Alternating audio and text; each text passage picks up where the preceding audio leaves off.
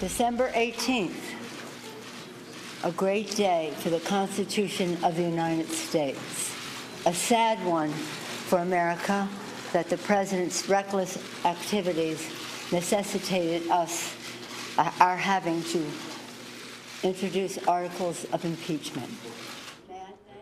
Con la decisión de la Cámara Baja, el presidente Donald Trump se convierte en el tercer mandatario estadounidense en ser sometido a un juicio político. De esta manera le doy los muy buenos días en esta mañana. Vamos a comenzar con las noticias en un nuevo día porque es un gran día para la Constitución, pero un día triste para el país. Eso fue lo que aseguró la presidenta de la Cámara de Representantes, Nancy Pelosi, al concluir la sesión el día de ayer. Mi compañero Javier Vega en vivo nos tiene más información al respecto. Javier, te saludo.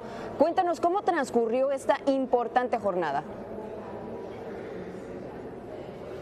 ¿Qué tal, Paulina? Muy buenos días. Pues la noticia ya le ha dado prácticamente pues la vuelta al mundo y aquí en Washington amanecemos después de una jornada larga, intensa, por demás histórica, pero también muy dividida, polarizada entre quienes defienden o están a favor de este juicio político, pero también quienes están a favor del presidente Trump. Y el epicentro de todos estos acontecimientos es justamente el Congreso, este lugar donde nos encontramos y donde vivimos y se vivió en primera fila esta votación en la Cámara de Representantes. Esta es la crónica.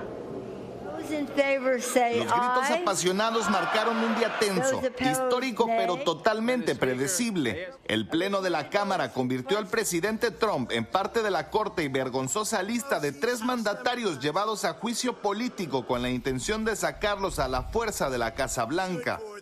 Los cargos, abuso de poder y obstrucción del Congreso fueron aprobados abrumadoramente por líneas partidistas.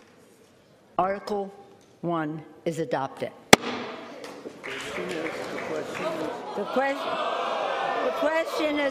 Los demócratas insistieron hasta el final diciendo que el comportamiento del presidente no les dio otra opción. Sí, nos jugamos todo por el principio de defender la constitución de los Estados Unidos, porque quien se arriesga más en todo esto somos nosotros los que favorecimos el juicio político del presidente Trump por las violaciones de la constitución. Los republicanos, por su parte, dijeron que fue una venganza política porque los demócratas odian a Trump y han querido destituirlo desde el primer día. Esto es un circo político, desafortunadamente, que no se ha visto en este país. Pero con la victoria demócrata, el proceso ahora está en manos de los republicanos del Senado que prometieron defenderlo. Donald Trump es nuestro presidente y después de este juicio seguirá siéndolo, les guste o no, dijo. Y por supuesto, después de una definición tan trascendental, Paulina, pues continuarán las reacciones y de ellas estaremos pendientes a lo largo del día aquí en el Congreso. Javier, hablando de reacciones, ¿cómo reaccionó el presidente Donald Trump? Pues fíjate que al tiempo de que se daba esta votación en la Cámara de Representantes, él salía al escenario en un acto partidista en Michigan. Allí fue donde se le informó de los resultados finales y reaccionó frente a sus simpatizantes, cobijado por ellos. Y esas fueron sus primeras palabras. Incluso se tomó tiempo para bromear sobre el proceso en su contra.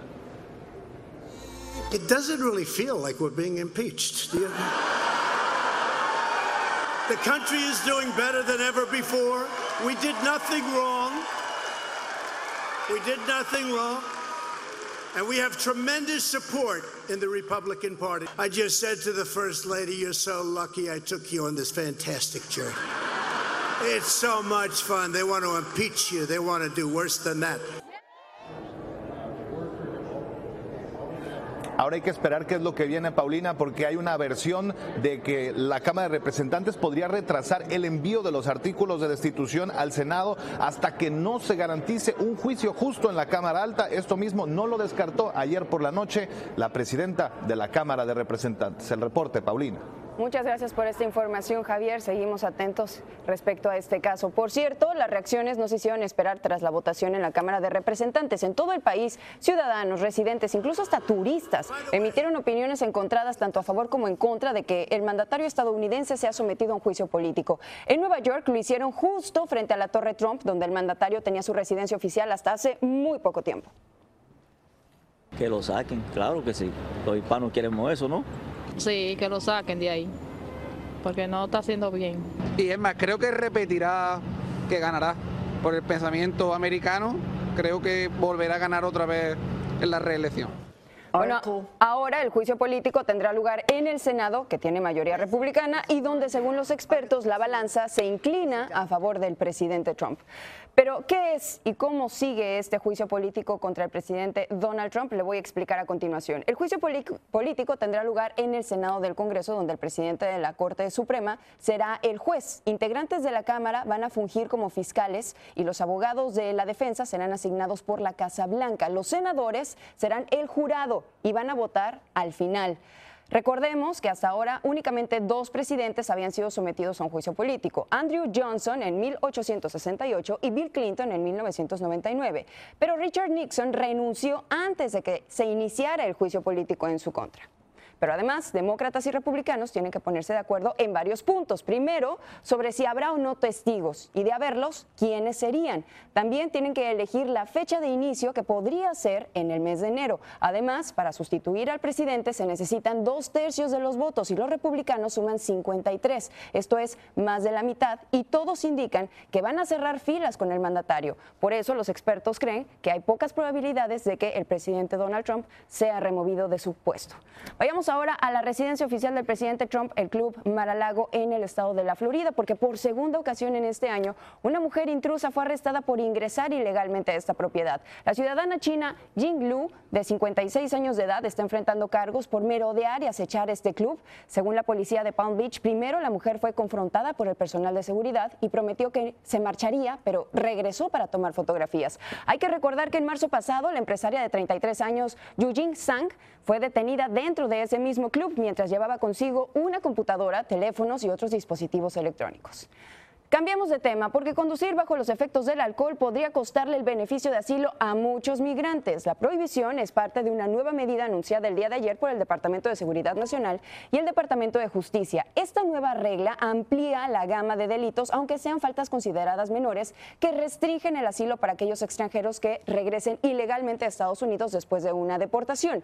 Quienes tengan condenas por conducir bajo la influencia de bebidas alcohólicas o incluso por violencia doméstica. Le cuento que aumenta la preocupación por los migrantes que están varados en Ciudad Juárez, allá en México, en la misma medida que están disminuyendo las temperaturas y es que los cerca de 550 migrantes, cerca de la mitad menores de edad, que están acampando cerca del puente internacional, no cuentan con las condiciones para aguantar las temperaturas gélidas que se esperan este fin de semana. Ya muchos están sintiendo decepción y están incluso valorando regresar a sus lugares de origen creíamos, este, pedíamos que nos dejaran cruzar, pero no hubo la oportunidad. Y, este, y ahora pues desilusionados y tristes que no, no pudimos cruzar y todo el dinero que gastamos, el tiempo que tuvimos aquí esperando y que no se solucionó nada. Y este, pues ahora ya pensamos regresar. Algunos migrantes también dijeron que sus familias abandonarían el campamento, pero para cruzar la frontera ilegalmente en lugar de esperar o regresar a sus países de origen.